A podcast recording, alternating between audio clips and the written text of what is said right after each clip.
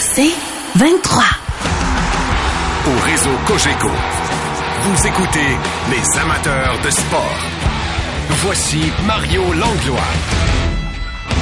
Et après Martin McGuire hier, ben c'est au tour de Danny Dubé d'effectuer sa rentrée ce soir aux amateurs de sport au lendemain du fameux tournoi de golf des Canadiens. Salut Danny. Salut Mario. Comment ça va? Ça va vraiment bien. On s'est euh, lâché au repêchage, nous autres, et on se retrouve aujourd'hui. Ben oui. Euh, entre les deux, quand même, quelques nouvelles qui ont ponctué l'été. Alors, euh, dis-moi, qu'est-ce que, avec tout ce que tu as vu, là, sans faire un sommaire exhaustif, là, puis bon, avec l'ambiance que tu as ressentie également au tournoi de golf, qu'est-ce que qu'est-ce que tu anticipes pour le camp d'entraînement qui s'en vient, puis le début de saison Ben, il y a un virage euh, évident chez le Canadien qui est un virage jeunesse, euh, jeunesse, enthousiasme, espoir, euh, nouvelle vision, nouvelle. Je trouve que la culture change, une culture qui est beaucoup plus aérée, plus ouverte. Euh, les joueurs sur le terrain avec les les clients, les euh, les gens qui sont venus jouer, qui encouragent la fondation, euh, ainsi qu'avec les médias, puisqu'on était là par ricochet. Évidemment, on, on a joué au golf avec plusieurs personnes, Martin et moi, de l'organisation, dont l'entraîneur et le directeur général, quelques joueurs, euh, dont euh, Sean Monahan. Et évidemment, parmi les nouveaux, c'est sûr. Et, et donc, tout ça, ça, ça crée une espèce de... de il y, a une, il y a une vibe, tu sais, il y a vraiment quelque chose qui se passe d'intéressant, même si, euh, évidemment, la saison n'est pas encore commencée. Il reste que il y a, il y a quelque chose de très rafraîchissant qui se passe. Et à, à l'aveu même de Monahan, il a dit, je- si je compare avec Calgary, je trouve qu'ici c'est très rafraîchissant. Justement, je, je sens que c'est c'est c'est euh, c'est dynamique, chaleureux et ouvert. Le début d'une nouvelle ère, c'est toujours rafraîchissant. En quoi cette fraîcheur-là de cette nouvelle équipe euh, est plus prometteuse que celle au pluriel qui les a précédés ou Ben, les ont précédés? Parce que avec avec le l'arrivée de jeunes joueurs qui gagnent en responsabilité et en statut dans une organisation, tu vois un potentiel de croissance. Ce potentiel de croissance-là ne peut pas exister avec des joueurs dans la trentaine. C'est sûr qu'à un moment donné, tu te dis, je bâtis mon équipe, puis je vais aller chercher les derniers éléments, euh, comme Marc Bergevin l'avait fait euh, il y a deux ans. J'en conviens, mais mais là on est en Si train tu as de des bons éléments comme les Penguins de Pittsburgh, où tu peux oui. peut-être légitimement, peut-être pas aspirer aux grands honneurs avec un club, un noyau Exactement. de vétérans, mais ça te prend les... les... Mais dans ce cas-ci, c'est La le, qualité. c'est le noyau qu'on est en train de rebâtir. Oui, vraiment. Et lorsqu'on parle du noyau, on parle d'un changement de, de, de euh, d'image, d'identité, de, de culture, de, de façon de faire. Et le nouveau capitaine, c'est la pierre angulaire de tout ça. C'est lui qui est au cœur de toute cette modification. Je dis pas que l'ancienne attitude ou tout ce qui était dans le vestiaire c'était pas bon, mais ça va changer. Et donc là, il y a comme c'est ça, une nouvelle, une nouvelle ère, un nouveau. Là, le coach, c'est sa première année complète, son premier camp d'entraînement. C'est, c'est encore pour lui. euh, Mar- Martin Saint-Louis va, va mettre son empreinte. On va la sentir beaucoup plus au sein de l'équipe. Dirais-tu que Martin Saint-Louis là semble avoir autant de marge de manœuvre que Patrick Roy en avait à l'an 1 quand il, a coaché au Colorado? Oh, je dirais que oui. Oui, hein? C'est un très bon, euh, très bon exemple. J'aime cet exemple-là parce que, euh, tu sais, il y a des affinités entre les individus qui ne mentent pas. Je pense que Gorton et, Hughes sont proches et, ont une, une complicité avec l'entraîneur. Et euh, ça, lorsque tu es en train de bâtir quelque chose, c'est extrêmement important. En même temps, il y a un piège. Il faut pas non plus être aveuglé par les propos de l'entraîneur et perdre de vue la destinée de l'équipe. Dans le sens où l'équipe, la destinée de l'équipe va passer avant la destinée de l'entraîneur. Donc, au, en- au fur et à mesure, quand ça va avancer, Et qu'il y aura des résultats aussi, des ben, victoires, des défaites. exactement, exactement. Mais je, je m'en fais pas là, mais je dis simplement qu'il y a là un piège qu'il faut éviter. Et donc tout le monde doit rester vraiment campé sur on place l'équipe avant tout euh, et, et c'est la destinée de l'équipe qui compte. Mais honnêtement, je pense que même Martin Saint-Louis est dans ce discours-là.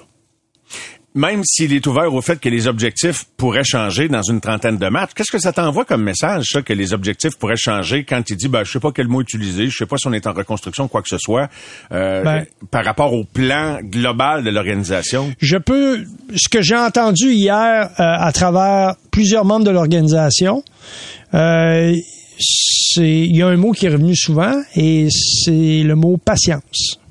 Parce que euh, lorsqu'on travaille avec des jeunes et qu'on leur confie des responsabilités, il faut certainement pas s'attendre à ce que du jour au lendemain, parce qu'on leur donne ces responsabilités-là, qu'ils vont s'acquitter de toutes leurs tâches sans faire d'erreur. L'important, c'est est-ce que les jeunes qu'on a à qui on, va confier ces responsabilités-là ont la maturité et, euh, et l'humilité d'accepter de grandir et de faire grandir l'équipe avec eux parce qu'ils vont grandir comme leaders, ils vont, s'améliorer, ils vont prendre de la place, de plus en plus de place, ils vont prendre l'assurance, la confiance. Et si Nick Suzuki gagne en confiance, le Canadien va en bénéficier. L'inverse est aussi vrai. Donc, on doit trouver une façon de le protéger, mais en même temps de le laisser faire ses erreurs, puis grandir à travers tout le processus. Et euh, je pense que les gens de l'organisation sont très au fait de ça. Euh, dans le quotidien, comment ça va s'opérer, c'est tout est là. C'est pour ça que nous, euh, c'est notre travail de suivre. Euh, puis c'est ça qui rend la, la, la chose intéressante. Aimes-tu le choix de Nicolas ou Nick Suzuki comme capitaine? Et aimes-tu le fait que ce soit le Oui. choix de Martin Saint-Louis directement et qu'il ait euh, mené euh, vraiment le, le processus, la démarche, euh, laissant même du temps à Nick pour réfléchir à tout ça? Euh, Mm-hmm. Parle-moi de ton appréciation de ce processus-là qui a conduit à l'annonce d'hier. Ben, c'est parce que ce que je ce que je trouve important de mentionner, c'est que à travers l'adversité, euh, j'ai trouvé que Nick Suzuki était demeuré le même à tous les jours. Que ce soit avec les médias, dans l'entourage de l'équipe, juste la façon de côtoyer l'entourage, et ça doit, j'imagine, être la même chose avec ses coéquipiers. Je, je regarde les, les, euh, les bons capitaines du Canadien de Montréal au fil du temps. C'était des hommes euh, qui euh, étaient de peu de mots et euh, qui avaient quand même une euh, une certaine stature au niveau de au niveau du, du statut auprès de leurs coéquipiers ou de l'ascendant qu'ils avaient sur leurs coéquipiers. Quand on demande à, à Cole Caulfield euh, ce qu'il pense de de Nick Suzuki ou ce qu'il aime de lui, puis qu'il dit j'aime absolument tout du bonhomme, comment il se comporte, son attitude, son éthique de travail, euh, son professionnalisme, etc. Euh, c'est ces joueurs-là qui doivent influencer parce que la prochaine génération, la prochaine mouture, c'est ces bonhommes-là. Donc, euh, euh, ça pour moi, c'est c'est vraiment important d'avoir quelqu'un qu'on de qui on sait que c'est une force tranquille, puis il va être capable de passer à travers les tempêtes parce qu'il va y en avoir. Nick Suzuki, pour moi, il y a le C pour capitaine, mais il y a un C aussi pour colonne, colonne vertébrale, parce qu'il y en a de la colonne et je pense que pas par ses mots, parce que je suis pas dans le vestiaire pour voir comment il se comporte euh, verbalement avec les siens, mais on l'a vu sur la glace dans les séries, euh, les premières séries de la bulle.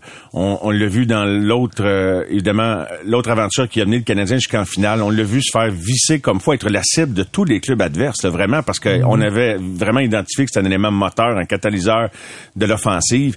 Alors, euh, c'est c'est- c'est vraiment celui autour de qui on, on bâtit ce club-là. Là. Euh, et euh, est-ce que tu penses que c'est une bonne colonne vertébrale pour euh, l'équipe du Canadien de Montréal, Nick Suzuki, pour les, huit années à venir, ces huit années de contrat, puis avec le leadership qu'on vient de lui confier? L'entra- L'entraîneur, euh, c'est encore, même si c'est plus un joueur, c'est encore un homme de caractère. Je pense qu'il est capable d'identifier qu'est-ce que c'est un compétiteur. Et euh, je pense que dans la sélection finale, les gars qui, qui allaient former le noyau dur, la zone, ceux qui allaient être vraiment la, la, colonne vertébrale, comme tu le disais, ou le, point d'ancrage du de l'image du Canadien ou du, de l'identité du Canadien, il fallait que le mot compétition ou compétiteur soit vraiment au cœur de tout ça. Si on parle d'une euh, d'une qualité qu'on peut donner à un joueur. Parce que tu peux pas avoir un capitaine qui est pas un compétiteur. Tu peux pas avoir un gars qui abandonne quand c'est difficile. Tu peux pas avoir un gars qui, qui s'écrase dans l'adversité. C'est pas ça un compétiteur. Alors, il faut que tu trouves une manière de rebondir. Il faut que tu, faut pas non plus que tu envoies tes signes de faiblesse à tes coéquipiers quand ça va mal ou euh, tes passages à vide. Il faut que tu les gardes pour toi. C'est, il y a une grande solitude qui vient avec le leadership. Et, et c'est drôle, hein? Je pense que Nick Suzuki a déjà un peu ça en lui, d'être cette espèce de Ça a résonné quand tu as dit ça. Je, ça oui, ça résonne en, en moi de, de, de le voir comme ça. Puis Qui est euh, pas show-off, tu sais, c'est pas un gars qui, tu le vois jamais, des gestes de frustration, j'en ai pas vu souvent. C'est un leader, tu sais, tu sens que c'est un gars d'équipe. Oui. J'ai pas l'impression que c'est un égoïste. Je joue pas avec, mais je, le vois passer à rondelle. Des fois, il passe la moins, euh, t'es capable de lancer. Euh. tu sais, tu vois il y a plein de bonnes choses. Et puis, je pense que il va être vraiment le prolongement du discours de l'entraîneur. Et, et l'ADN de l'équipe va être greffé à ce que Martin Saint-Louis amène avec lui comme bagage. Crois-tu aux aspirations verbalisées par Nick Suzuki hier à l'effet qu'on pourrait causer des surprises ou encore à celle de Joel Edmondson qui dit ben nous autres on, veut faire les séries, mhm. c'est correct puis je pense qu'on serait déçus qu'ils pensent pas ça avant même de mettre le pied ou un patin sur la glace pour une prochaine saison mais vois-tu un, un fond d'espoir légitime par rapport à ces aspirations là Ben écoute la la Ligue nationale, c'est une ligue où tu ne peux pas jouer seulement défensif, puis tu peux pas seulement jouer offensif. Maintenant, là, la question d'équilibre est vitale. Ce que ça veut dire, c'est quand tu n'as pas la rondelle, tu dois être capable de défendre, mais il faut que tu aies la rondelle le plus souvent possible. Puis lorsque tu lorsque es en possession de celle-ci, il faut que tu sois vraiment en mesure comme équipe de faire reculer l'adversaire, de, de, de, le placer sur les talons, euh, de, de générer des vraies chances de marquer. Puis pour ça, ça te prend une bonne ligne de centre. Le Canadien a peut-être une des meilleures lignes de centre depuis des années là, avec les acquisitions, avec du potentiel en croissance, avec euh, avec euh, avec Dash, je pense, Dak, pardon. Euh, Kirby Dak, pour moi, lui a vraiment un potentiel de croissance. Dans le cas de Monahan, c'est un c'est un je pense que c'est un pari qui est discutable, mais qui, qui, qui en vaut la peine. Et, euh, et évidemment, euh, ça replace les choses en perspective avec Dvorak. Ça crée de la compétition dans la ligne de centre. Moi, j'aime beaucoup les décisions qu'ils ont prises à cette position-là. Ça va aider à faire produire des joueurs qui, l'an passé, à cause du manque d'effectifs dans la ligne de centre, se retrouvaient avec, à jouer avec des gars moins capables de générer de l'offensive. Si tu t'appelles Josh Anderson, puis tu joues pas sur le premier trio, c'est sûr que devant, tu vas dire toutes les bonnes choses devant les micros, euh, devant les médias, mais quand tu arrives chez vous puis tu parles avec euh, avec ta conjointe, euh, ça se peut que tu dises à ta blonde que t'es pas content de la situation. Mm-hmm, mm-hmm. Ça se peut que tu dises à ton père, à ton agent, à ta mère, à des gens qui, qui sont proches de toi puis qui vont t'écouter. Puis ça, ben, ça finit par ça finit par atteindre le joueur qui dit j'ai pas le soutien que je mérite. J'ai pas les éléments que je mérite. Là, la ligne de centre est assez bien nantie pour permettre à tout le monde d'avoir un joueur de centre qui est capable de jouer à son niveau. Donc, ça, pour moi, ça, c'est très important. Maintenant, ceci étant, ça, c'est pour l'offensive. En ce qui concerne la défensive, autant devant le filet qu'à la défense, il y a des points d'interrogation. Le premier point d'interrogation, c'est que lorsque le Canadien a fait l'acquisition de, de, Jake Allen, on, parlait de 25 matchs. On parlait peut-être de 30 matchs dans certains cas. Là, il faut parler de 45 matchs il faut parler peut-être de 50 matchs. Est-ce que Jake Allen est encore capable de donner ces 50 euh, matchs-là? Il va y donner, mais il sera à pas... À quel niveau de qualité? exactement. Il aura pas le même niveau de qualité parce qu'on va le surcharger. Je pense pas que c'est un gardien qui, à, son, à ce stade-ci de sa carrière, est en mesure de donner la même performance pour 50 matchs. Pour 40 matchs? Probablement mais on est au bout du rouleau à 40. Fait là, on a un 10 matchs de trop. Est-ce que Samuel Montembeau, lui, lui, et puis je veux pas, je salue Samuel, je veux pas le mettre sur le spot comme on dit, je veux pas le mettre plus d'une pression indue. Ben, tout est approuvé pour Samuel. Je pense qu'il peut vivre avec ça, c'est-à-dire qu'il est au début de sa carrière de la Ligue nationale à, oui, à toutes fins utiles. Oui, mais les résultats du Canadien de Montréal seront liés à ses performances, peut-être pour un 35 à 40 matchs. Si lui est capable de, de, de, de, de jouer la moitié du calendrier, et de maintenir un pourcentage qui est supérieur à 5, 500, donc à gagner plus qu'un match sur deux, ben, il va placer le Canadien dans une situation qui peut surprendre des gens. Là, je suis pas en train de dire que c'est un joueur, mais c'est ça, c'est ses performances à lui, performances à lui sur le plan individuel, on va être obligé de l'aider, c'est le gardien. Là. Et, c'est là que j'ai envie de, revenir un petit peu à ligne bleue, Danny, oui. et pour faire écho à ce qu'on se disait dans le corridor. Puis je dis pas qu'ils vont régler ça là. Je pense pas qu'il y ait d'impératif cette année de, nécessairement faire des séries. Mais si tu veux pas surexposer tes gardiens, qui en partant là, tu, tu viens d'exposer, je pense de façon très détaillée à quel point il y a un challenge là il va falloir les protéger puis les appuyer dans le système de jeu puis en défense. Dirais-tu que il y a un talent d'Achille à la ligne bleue actuellement, ou qu'un un Goulet peut émerger et déjà prendre quand même des dès euh, l'an 1 de sa carrière de Ligue nationale des grosses minutes? Ben, plus ton plus le haut de plus ton groupe de leaders à la défense euh, est fort, plus c'est facile d'intégrer un jeune.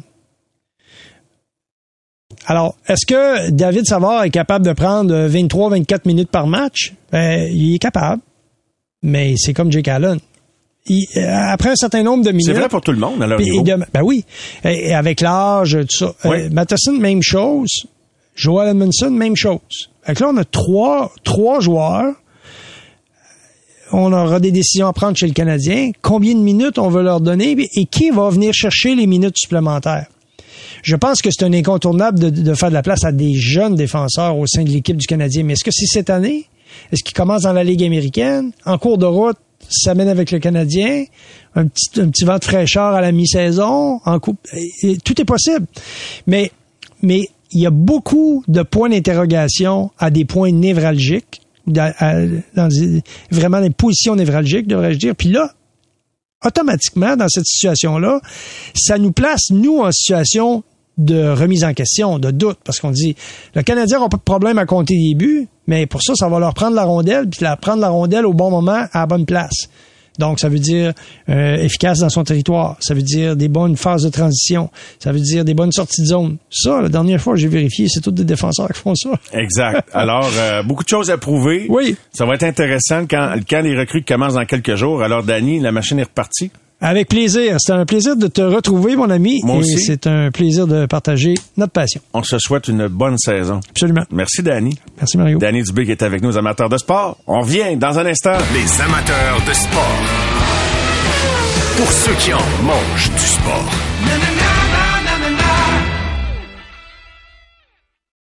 Au réseau Cogeco, vous écoutez les amateurs de sport. Au cours des prochaines minutes, on aura l'occasion de s'entretenir de divers sujets avec notre nouveau collaborateur à l'émission, nul autre que celui qui a été gérant de l'équipement des Canadiens pendant au-delà de trois décennies. Il en a vu du monde défiler. C'est le cas de le dire, nul autre que Pierre Gervais, Jerv lui-même. Salut Pierre. Salut Mario, bonsoir tout le monde. Pierre, juste avant d'entrer dans les sujets d'actualité, il y a un passionné de hockey qui t'a qui t'a fait parvenir une espèce de recensement de tous les joueurs que tu avais côtoyés, pas les gars de camp d'entraînement, là, si je comprends bien, tous les gars qui ont joué au moins un match dans la Ligue nationale pendant que tu étais le gérant. Et tu me donneras le le, le, le, nombre total, puis avais-tu idée que c'était autant de monde? Écoute, à ma grande surprise, c'était 453 joueurs. Euh, écoute, c'est beaucoup, beaucoup, beaucoup de joueurs. Puis j'ai jeté un coup d'œil rapidement. Et tu as des noms que, écoute, vraiment que ça te rappelle des souvenirs là, euh, très brefs, mais quand même. C'est des gars qu'on on se rappelle tous des, des, des justement des Vincent D'Anfos, des Stéphane Quintal, ces gars-là, mais quand tu vois des noms euh, brièvement, ça m'a ça vraiment impressionné. Mais ce qui est encore plus impressionnant, c'est qu'un amateur de hockey décide de faire ce travail-là, puis de faire ce travail-là, pardon, puis de, te le faire parvenir. T'as dû, as dû être surpris quand même. Oui, j'étais très, très surpris. Euh, il m'a appelé euh, hier. Puis je l'ai rencontré ce matin euh, dans le stationnement des promenades Saint-Bruno. Et puis euh, il m'a remis ça, il m'a fait prendre des, des, des, des autographes, prendre des photos. Mais vraiment, quand j'ai vu cet ouvrage-là, là, écoute, c'est quelque chose. Là. Pierre, je veux te faire commenter quelques sujets d'actualité avant de t'amener dans un deuxième temps sur le sujet que je propose aux auditeurs ce soir. D'abord, bon, l'actualité, tu l'as vu de très près, là. tu l'as vu arriver à son tout premier match dans la Ligue nationale. Nick Suzuki nommé capitaine des Canadiens. Comment ça résonne en toi, Pierre? Oui, un peu, un peu comme euh, Danny Dubé disait tantôt. Euh, écoute, c'est un jeune homme qui est vraiment spécial. Moi, dès son arrivée, j'ai vu qu'il était, qu'il avait était d'un calme désarmant. Euh, il est réfléchi, il est intelligent, il a de l'entre-gens, il est poli, il est à sa place. Puis je pense que, comme Brandon Gallagher disait lui-même, c'est la nouvelle génération qui s'en vient, qui est là. Je pense que c'est le bon gars pour être là. Si Nick Suzuki avait été nommé capitaine il y a deux ans, euh, avec les Corey Perelanto, gang-là, ça, ça n'aurait pas été correct. Mais je pense que là, il a fait son bout de chemin, puis c'est une gang de jeunes qui s'en vient, puis là, il va, il va, il va avoir il est à leur niveau, si tu veux. Il est à leur niveau, il a le respect de tout le monde, puis c'est le meilleur gars qu'on peut pour être là. Comment tu peux déceler, euh, Pierre, qu'un jeune homme va chercher le respect des vétérans. Là, il y a des vétérans qui sont partis. Tu viens d'en nommer un, Perry, Weber et compagnie. Mais toi, tu, tu l'as vu évoluer sous le leadership de Weber. Fait que, tu sentais-tu que ces gars-là l'avaient comme accepté? Il l'a accepté parce que, probablement, c'est un gars qui disait pas grand-chose. C'est un gars qui écoutait, qui regardait, qui travaillait très fort sur la glace. Puis durant les matchs, ce gars-là, là, il y a du chien, là. Il y a du chien. Là, moi, ça m'a impressionné. Euh, il y a vraiment du chien. Je l'ai vu confronter des joueurs. Je l'ai vu se faire ramasser.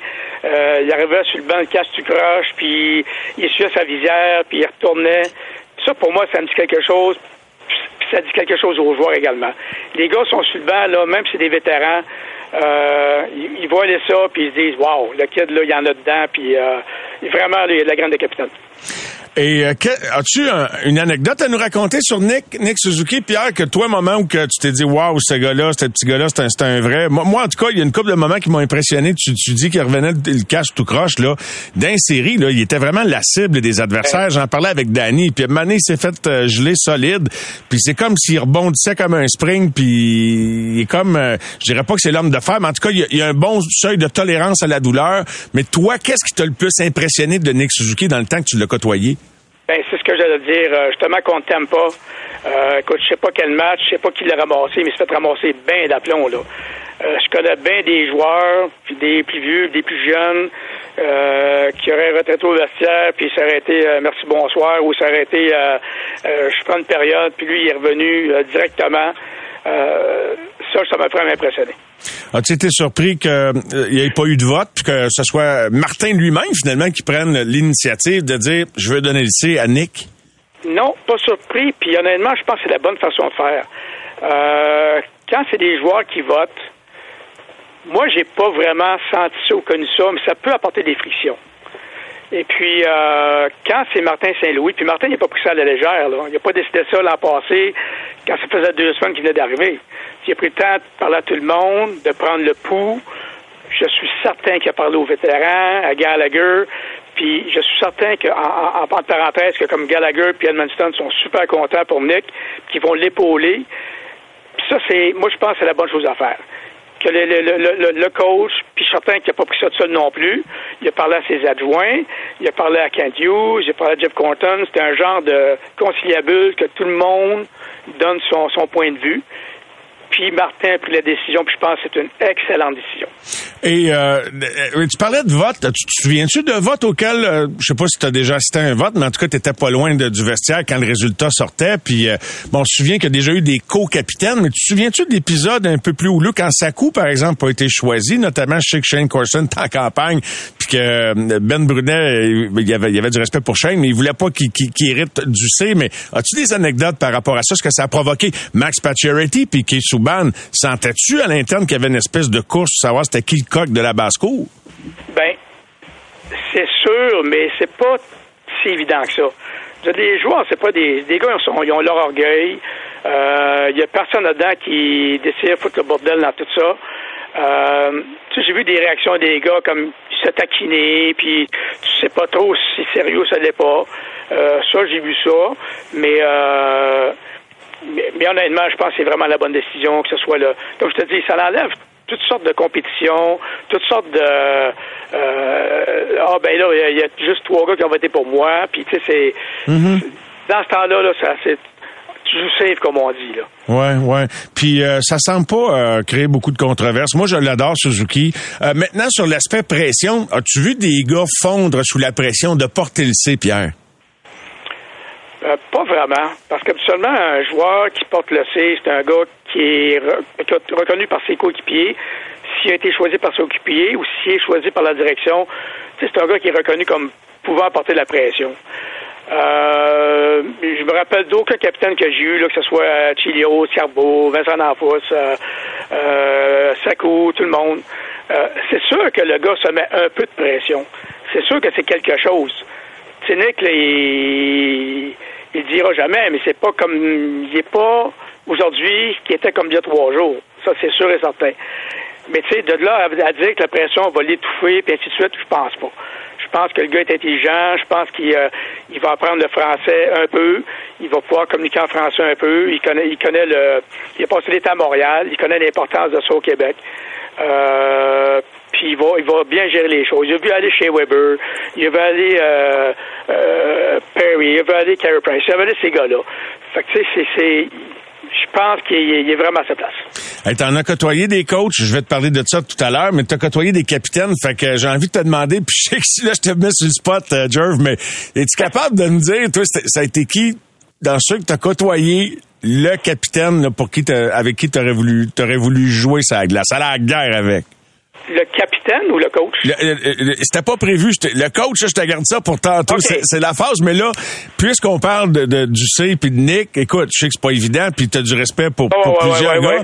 Mais il y en a un qui avait un petit quelque chose pour dire, lui, je serai à la guerre avec? Le capitaine. Euh, écoute, pas mal tout le monde, là. C'est tous mes, mes fils, là, mais Carbo, là. Carbo, c'était un exemple euh, comme Bob Gainey quand j'ai commencé, naturellement. Euh, c'est un exemple de courage, de leadership.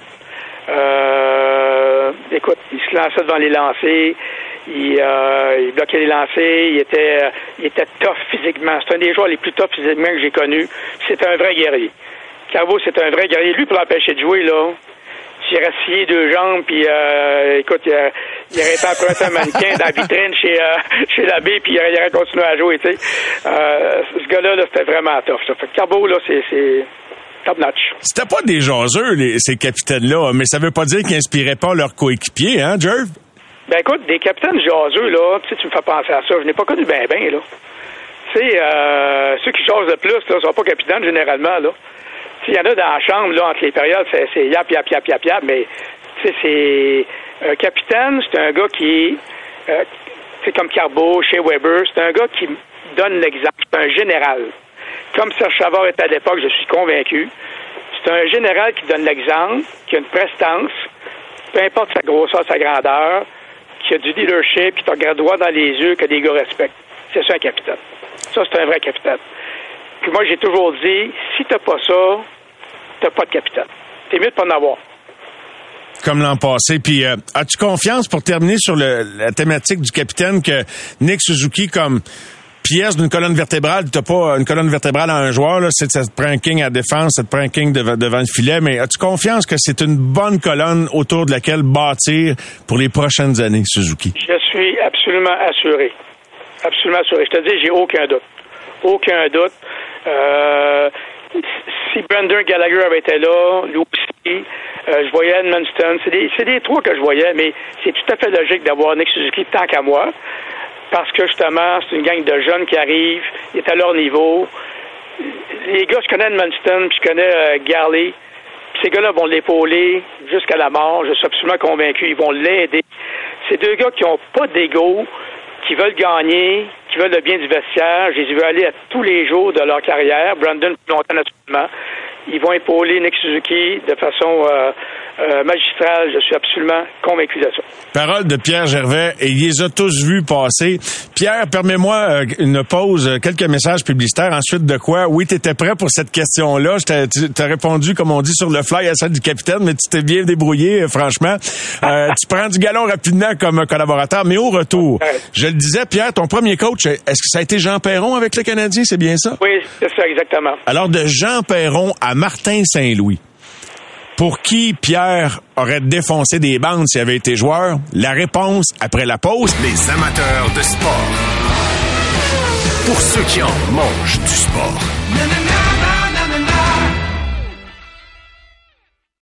Au réseau Cogeco, vous écoutez les amateurs de sport. On est en compagnie de Pierre Gervais ce soir et je vais vous parler de leadership. Euh, et euh, je trouve ça important, le leadership. On dit souvent que ça, ça va comme c'est mené. L'importance d'un entraîneur. Tout à l'heure, en tribune téléphonique, je vais vous demander quel, quel est le leader, quel est le meneur d'homme ou de femme euh, pour lequel vous auriez aimé vous, vous défoncer pour la cause de l'équipe parce que il, vous motive, parce qu'il y, avait le don, qu'il y avait le tour de soutirer le, le, maximum de vos capacités. Et il y en a des bons coachs qui avaient des styles tellement différents. de Bill Belichick à Pete Carroll, football, si on parle de la NFL, on voyait Carroll en action hier, puis de Sean McVay, de, Philippe Allou à Terry Francona qui a engueulé un arbitre hier, ou de John Schneider qui dirige les Jays. Je les nommerai pas tous, mais il y a tellement de différences entre Scotty Bowman, Pat Burns ou, Martin Saint-Louis qui vient d'arriver entre Valérie, Valerio Gazzola, euh, Wilfred Nancy. Alors, quel est le leader idéal?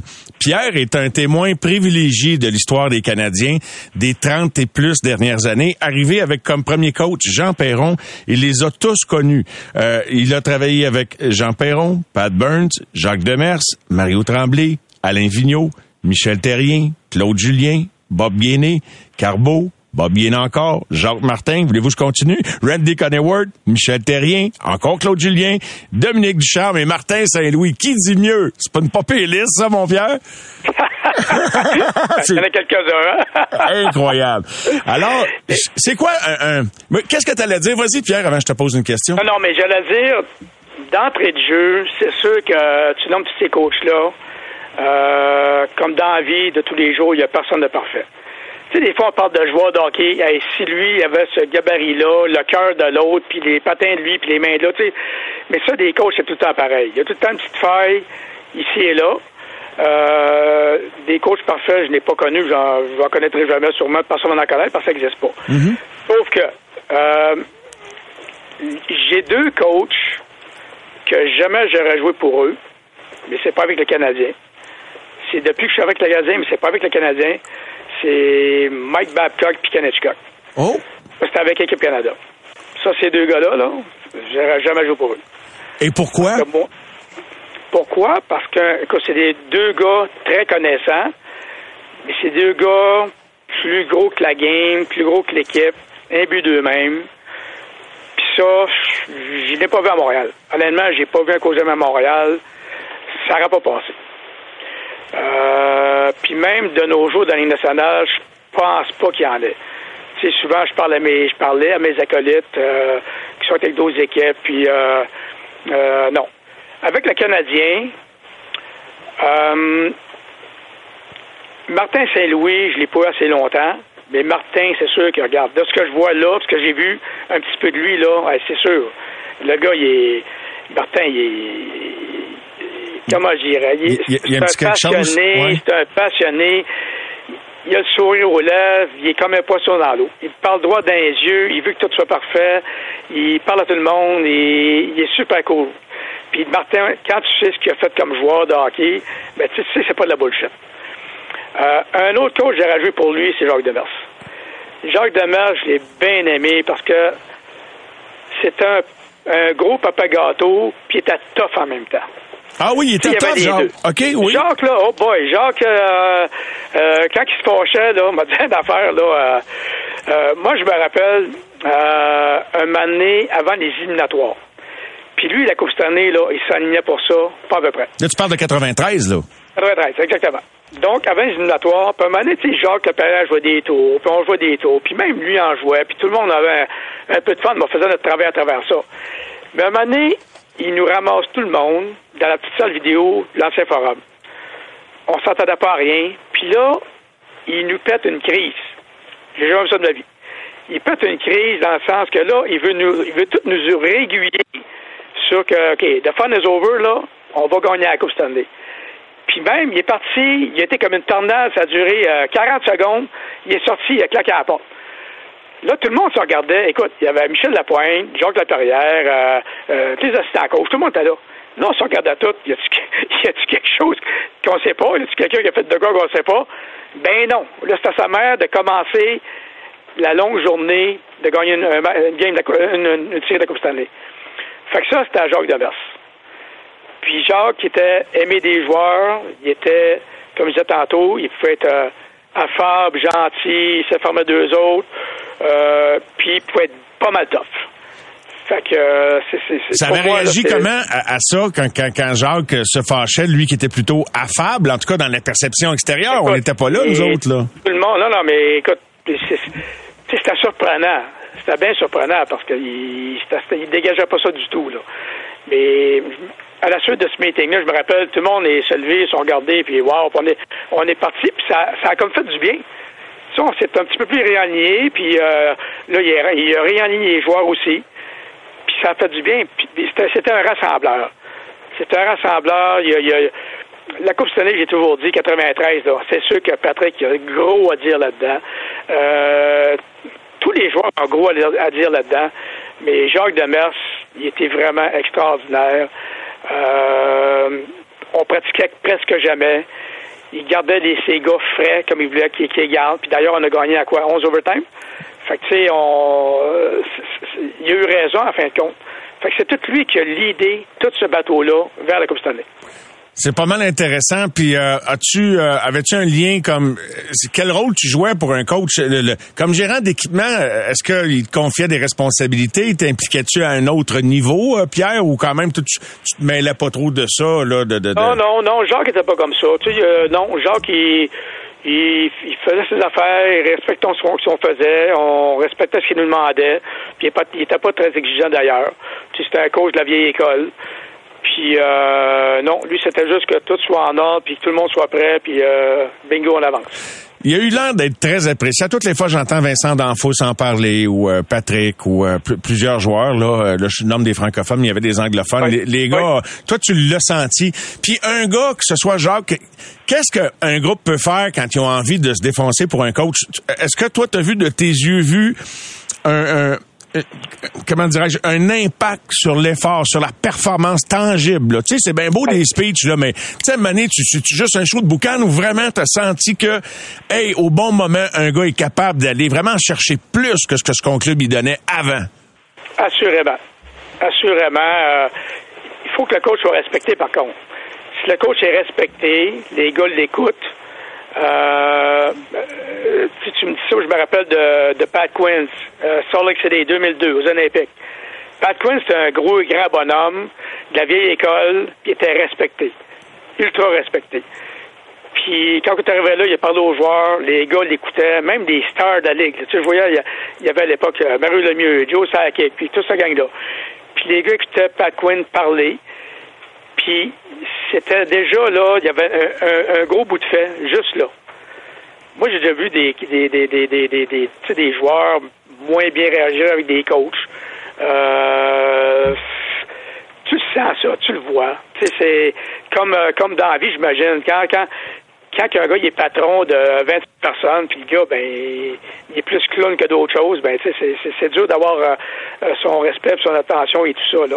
Fait qu'un coach, c'est comme ça. C'est quand il rentre dans le vestiaire des gars, il écoute, il fait, il fait ce qu'il dit de faire, puis euh, tout le monde tire dans la même direction. Tu parlais de Hitchcock et Babcock. Euh, c'est des gars qui pouvaient sembler autoritaires. Il y en a qui vont dire euh, old school, euh, qui prenaient beaucoup de place. D'ailleurs, donc t'es peut-être pas peut-être pas tombé en bas de ta chaise quand t'as vu qu'à Toronto ça avait pas tant marché entre le, groupe de joueurs et Babcock. Mais toi, t'as as travaillé avec Babcock dans le cadre d'Olympiade. comment ça réagissait à, son leadership? Ben, écoute, premièrement, à Toronto, ça, quand je parlais, on jouait à Toronto souvent, j'avais souvent des conversations avec euh, le gérant d'équipement des Leafs. Puis, tu sais, on se parle entre nous autres dans la ligue, là. Les joueurs se parlent, nous, on se parle, les coachs se parlent, tout le monde se parle. Fait que, tu sais, à un moment donné, tu sais pas mal vite ce qui se passe. Fait que, tu sais, moi, je savais, puis ça m'a surpris, là. Ça faisait une couple d'années que je savais que Babcock, les gars, voulaient rien savoir de lui. Fait que, tu sais, à cause, pas parce qu'il est pas connaissant, il est très connaissant, mais à cause de sa façon d'être euh, un peu condescendant, un peu, euh, écoute, moi j'ai vu sur le banc aux Olympiques là, de donner un char de tu sais quoi à Sidney Crosby. Puis ça m'a tellement surpris. C'est comme aïe aïe. Il était aux Olympiques, le meilleur joueur à l'époque au monde quasiment. Puis tu, tu, le ramasses comme si c'était un moins que rien. Puis même si je pense qu'il était surpris. Fait que tu sais, mais lui, maître, il se pensait au-dessus de tout ça. Euh, je le voyais agir dans la vie de tous les jours. C'était, comme on dit en anglais, c'était all business. All business. Fait que lui, le, la finesse, puis les, les, les, les sourires, puis avoir du fun, c'est, oublie ça. Là. Ah, ouais. Il pratique, pratique, puis, euh, euh, si tu veux, là. Que c'est pas mal pareil. Quel effet ça a eu? As-tu vu que ça avait eu un effet? C'est sûr que c'est une courte période de temps, là, un championnat du monde ou une Coupe du monde comme à Toronto qu'on a vu euh, il y a quelques années ou une Olympiade. Mais écoute, comme tu dis, là, se permet, tu tu coaches le gars une coupe de semaines, tu te permets de le poivrer devant tout le monde, possiblement devant les caméras. Tu, as-tu vu un effet à ça? Euh? Ben, ben, l'effet que ça a eu, c'est que ces gars-là, le rendu là, c'est tous des professionnels, right? C'est tous des professionnels, c'est tout, la plupart, ben, ou bien souvent, c'est des capitaines de leur équipe. Et puis, des gars, là, ils sont pas là pour commencer à juger et à babouner. Ils sont là pour gagner. Gagner la médaille d'or, gagner la Coupe du Monde, gagner. Fait que, tu sais, oui, c'était un bon coach. Oui, il était bien direct. Oui, mais moi, je te garantis qu'après le tournoi, la plupart des joueurs auraient dit je jouerai pour ce gars-là. Là. Tu sais, deux semaines l'enduraient, mais les gars qui étaient prêts avec tout le temps, euh, écoute, d'ailleurs, c'est pas trouvé de job, ça me surprendrait que ça retrouve. Là. Parce que le, mot s'est passé. Puis euh, Kaneshka, c'était pareil. C'est une personne pas agréable. Moi, je, l'ai eu, là, puis pas agréable. C'est tout. C'est hockey, hockey, hockey, puis lui, là, ta femme peut accoucher euh, le matin, là, puis sans sac, il faut que tu joues le soir, là. Tu sais, c'est, le, côté social, le côté humanitaire, là, ça manque beaucoup à ces gars-là. En 2022, euh, ça fait pas partie des, des, qualités que tu recherches dans le profil de l'entraîneur idéal? Oh my God, oublie ça, là. Ça, ça a tellement changé. Depuis 10, 12, 15 ans, euh, tu as eu les euh, Pierrot Laviolette qui sont arrivés, puis euh, maintenant Martin Saint-Louis. C'est une nouvelle génération. Faut que tu communiques, faut que tu parles. Ça, ça marche plus l'armée, là. Ça marche plus, ça fait longtemps que ça marche plus. Fait que ces gars-là ont, compris ça. Même à l'époque, Alain Vigneault avait compris ça. Euh, à sa manière, il rien compris. Devenu de plus en plus comme ça. Euh, tout le monde parle de, tout le monde parle de John Tortorella. Mais je vais te dire une affaire, là. Les gars que j'ai, qui l'ont eu, ils l'ont adoré. Ceux qui traînaient les pieds, ils l'ont détesté. Mais les gars qui donnaient leur 100%, là, l'ont adoré. Euh, je parlais à David Savard, là. Lui, absolument rien dit contre lui, là. Puis je parlais au staff, là. Euh, les, les, les, membres, les gens d'équipement, puis les gars de médical, tout ça, là. Ils adoré, là. Puis moi, je me rappelle, euh, ils sont venus pratiquer à Brassard un je les croisais dans le corridor, puis puis il se rappelait très bien, là, au jeu de Vancouver, il était instructeur pour les, les, les, Américains. Puis on s'était croisé quelques fois, puis à l'époque, il avait un peu du feu dans les yeux, puis mais là, il est arrivé, puis il coupait sur l'épaule, Hey, how you doing? Puis tu sais, fait que c'est des gars qui ben, ils paraissent comme ça, mais ils acceptent juste pas de demi-mesure. Puis ça, là, je trouve que c'est vraiment bon, là. Mais, mais il peut communiquer, il peut arriver avec le gars, puis jaser, puis comme Pat Burns était, Pat Burns c'était pareil. Il pouvait être là, il, pouvait être de, mauvaise humeur, pas tout virer en envers, mais quand il va bien, il pouvait se tirer avec les gars, puis jouer avec eux autres, puis le faire... Les gars le savaient, ils vont pas plus loin que ça, là la meilleure scène à laquelle t'as assisté avec Pat Burns, tu sais, il a fait une coupe de frontispice, lui, dans le temps, l'histoire avec Pépé Lemieux ou Shane Carson, puis tout ça. Il y en a-t-il une mémorable, Pierre, dont les gars peuvent même rire en, reparlant de ça aujourd'hui, même si c'était oh, peut-être pas drôle sur le coup, là? J'en ai plusieurs, mais euh, je vais t'en dire deux, vite fait. Il y en a une qui, à un moment donné, il, se fâche, puis une poubelle dans le milieu du vestiaire, mais, mais il sac un coup de pied sur la poubelle, mais la poubelle est vissée. je peux te dire qu'il y a un gars pas d'air. tu, me prends la chambre en boitant, là. là, après, c'est, comment ça s'est vissé, cette petite poubelle-là? ça, c'est pas Albers. Une autre fois, il a pris un bâton de hockey, puis il s'est fâché. Mais sauf que la palette était pas du bon bord puis il a donné un coup à terre. Fait que tu peux deviner la, la palette est revenue où? fait que c'est euh, ça, c'est, c'est mémorable ces trucs-là. Fait que là, les gars, ils peuvent pas s'empêcher de partir à ben quand ça écoute, arrive. sur le moment, puis c'est, c'est le premier à à, partir vite puis à, essayer de s'en sortir le mieux possible. Mais des gars, écoute, c'est, c'est hilarant, mais dans le fond, tu sais, c'est, le gars, il est vraiment, c'est un passionné puis il veut gagner, c'est tout. Oui, mais ça tourne pas toujours comme tu veux, mais ça, c'est trop. Exactement, exactement. C'est trop bon. Hey, je termine, puis je l'avais oublié dans notre premier bloc tu as été, comment dirais-je, le gardien du chandail d'une certaine façon pendant plus des, des 30 dernières années. Ça a fait, euh, ça a déchaîné les passions hier et aujourd'hui. C'est toujours euh, l'apparition de la publicité euh, sur les chandails. Avais-tu une opinion là-dessus, toi, Pierre? quand même, c'était, je sais pas si c'est toi qui aurais eu à les broder ou les faire installer, mais ou à dire au propriétaire, ouais, c'est beau, c'est pas là que ça devrait aller. Mais avais-tu une opinion là-dessus avant qu'on se quitte?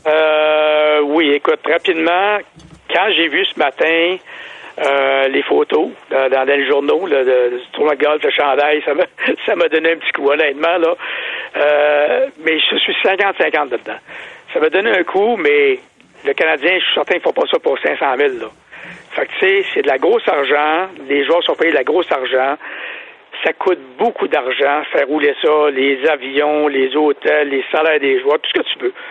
C'est énorme comme argent. Euh, tout ce que j'espère, c'est que ça n'en vienne pas avec des chandails tapissés comme en Europe. Là. Je pense pas que ça va arriver là. Euh, je suis assez proche d'une coupe de gars d'année nationale. Et puis, ça fait une couple d'années que je sais que ça s'en vient. Les gars me disaient, oh, c'est quand même, parce que quand ont donné le hockey pour les, sur les casques, euh, tu sais, veux pas, ça change.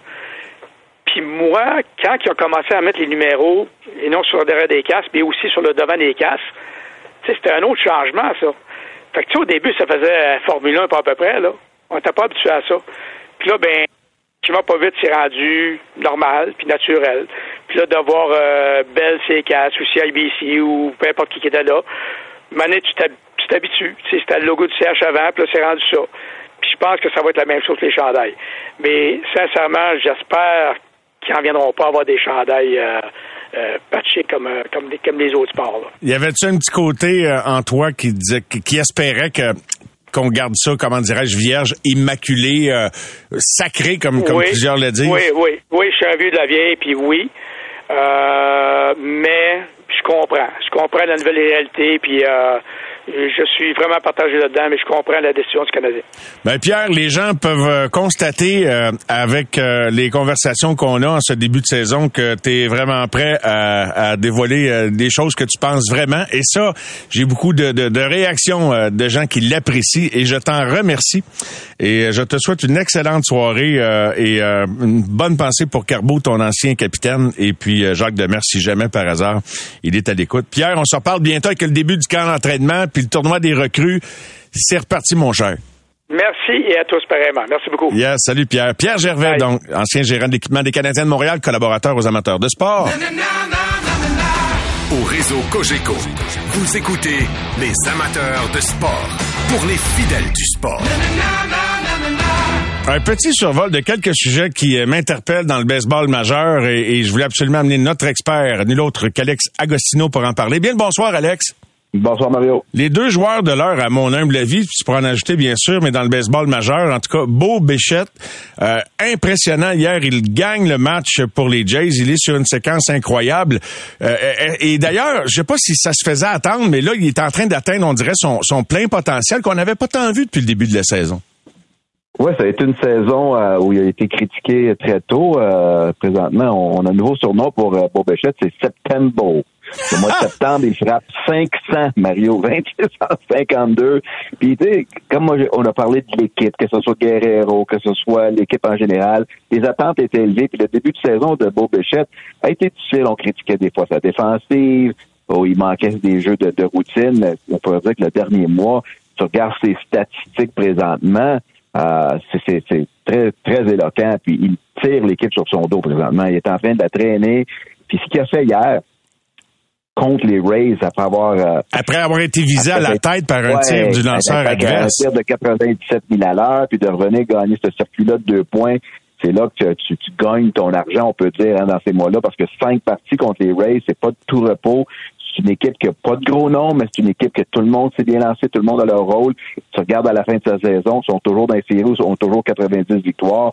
On sait qu'aujourd'hui, euh, les, les Jays ont perdu la première partie, puis je pense qu'ils ils tiraient de l'arrière euh, 1-0 déjà dans, dans la deuxième. Mais Béchette, c'est une vedette comme Guerrero, puis ses statistiques présentement, euh, il prouve. Puis oui, tu veux être constant, c'est une saison de 162 parties, mais ça se peut que des fois, euh, dans, dans le mois d'avril ou mois de, de, de, de- mai, les équipes maintenant te regardent comme un joueur euh, qu'on peut pas laisser de battre. Et présentement, lui a fait des ajustements et le, mois de septembre, c'est tout à fait remarquable ce qu'il est en train de faire parce que quoi, il est rendu à 24 circuits, il frappe pas loin de 2,90 sinon plus. Parce que c'est quatre saisons au total, tu regardes les statistiques de Beau Béchette, tu dis ouais, c'est une vedette en devenir, il y a quoi, il y a 23, 24 ans à peine. Qui met ça avec Guerrero. C'est juste qu'il faut être constant un peu plus. Puis il est en train de le prouver. Il connaît tout un mois de septembre pour les Jays. Bon, les plus âgés, les plus expérimentés se souviennent des grosses années des expos, alors qu'on avait souvent des gars qui pas au-dessus de 300, des Tim Raines, Ron. LeFleur par moment, Hall Oliver. Je les nommerai pas tous, mais tu sais, des bonnes équipes. Je regarde les Jays, tu sais, il n'y a pas de frappeur de, de en tout cas, corrige-moi, il y a presque pas de frappeur de 300 et plus dans, les joueurs réguliers. Comment peux-tu aspirer aux grands honneurs si t'as pas de gars qui frappent bien bien en haut de 300? C'est un peu la culture du baseball, Mario. La moyenne au bâton, on, ne la permet même plus. Un gars comme Joey Gallo, qui était avec les Yankees cette année maintenant avec les, Dodgers, qui frappe 150, qui a encore un poste dans le baseball majeur, on voyait pas ça avant. Pourquoi? C'est des buts sur balle, il y a des circuits. Alors, ce qu'on recherche, c'est le OPS, la, moyenne de présence sur les sentiers et la moyenne de puissance. Alors, évidemment, un gars qui frappe 300 puis qui a une moyenne de présence sur les buts de 3-10, pas de buts sur balle, pas de puissance, il n'y a plus de place pour ces types de gars-là. Il y a toujours une place pour un gars comme Tim Raines qui fait vraiment 300, qui avait une moyenne de présence de 400, qui avait un peu de circuit, qui avait des vols de but, des gars comme Al Oliver aussi. Mais le baseball a changé de ce côté-là. On est à la recherche de gars, on s'en fout si c'est 250 ou 275. Moi, j'aime bien mieux un gars qui frappe 300 que 250, mais on regarde beaucoup plus loin dans les statistiques. On veut regarder les gars qui, qui frappent avec puissance, c'est-à-dire des doubles, des circuits, des triples, des gars qui, sont, qui ont une bonne présence sur les sentiers pour permettre à l'équipe de continuer la manche. C'est ça qu'on recherche. Alors, les gars qui frappent des simples seulement, OK, des, des anciens, des gars qui mettaient des balles en jeu, qui couraient pas nécessairement, ces gars-là sont, sont éliminés du baseball majeur. Avec les nouveaux règlements qui s'en viennent, Mario, peut-être qu'on risque de voir le changement du baseball, un peu plus de vitesse, mettre la balle en jeu, mais présentement, on enseigne de lever la balle, de frapper le plus loin possible, puis un rétro-bâton ça dérange pas. Personnellement, voir juste des rétro-bâtons, c'est du fun pour les lanceurs, mais pour le spectacle, pas trop sûr. Vladimir vient de frapper un double et c'était très très serré le jeu. Là. Il a forcé le double et il arrive sauf euh, et euh, il a voulu craquer la foule, si tu me passes l'expression. et on va en reparler des règlements. Je pensais qu'on aurait plus de temps ce soir, mais je te lance tout de suite rapidement sur Mike Trout. Il a déjà été le joueur le plus utile du baseball majeur. Toute une séquence qu'il connaît avec son équipe. Sept circuits en sept matchs de suite jusqu'à ce soir. Là. Ouais, il aurait pu égaliser la marque de 8 qui est détenue par Dale Long, Don Mattingly et Ken Griffey en 93, le dernier à l'avoir euh, effectué, les 8. Alors là, Trout, euh, il y a une dernière manche, son équipe tire derrière, ce sera peut-être pas aujourd'hui.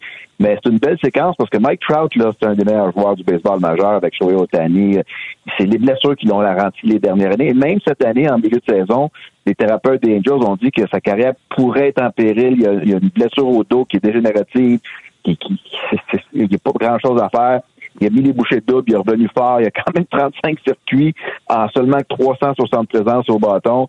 C'est juste décevant qu'il joue pour les Angels. Pas, pour les partisans des Angels, mais c'est une équipe qui va nulle part, malgré deux des meilleurs joueurs du, monde, vraiment Trout et Otani. Mais il finit bien la saison. On va voir ce qui va se passer l'an prochain. Mais Mike Trout, là, type de joueur que tu payes pour aller voir. Mario, il est capable de tout faire sur un terrain. Écoute, hier, euh, son, septième circuit, c'est un jeune de 11 ans, de partisan des Guardians qui a eu la balle après la partie. Il a rencontré Trout, Trout lui a donné un bâton signé en échange de la balle. Le jeune était tellement content. C'est un des bons gars du baseball. Malheureusement, on n'entend pas beaucoup parler parce que c'est à côte ouest. C'est tu un gars qui cherche pas l'attention. Mais côté marketing, je pense que le baseball manque son coup avec euh, des gars comme Trout, que ce soit Bichette, Guerrero, Otani. Je pense qu'on pourrait mettre un petit peu plus en vue. Alex, un gros merci. Réponds-moi par un nom, puis on développera une autre fois. Là. Toi, c'est qui le coach ultime, tout sport confondu, le gars pour qui tu aurais défoncé des clôtures? Ben, disons, on va rester proche de chez nous, Philippe et Alou, parce que j'ai eu la chance de rencontrer jaser avec. Moi, que j'aurais aimé ça pour lui. Un gros merci, mon Alex. Bye bye, Alex. Les amateurs de sport.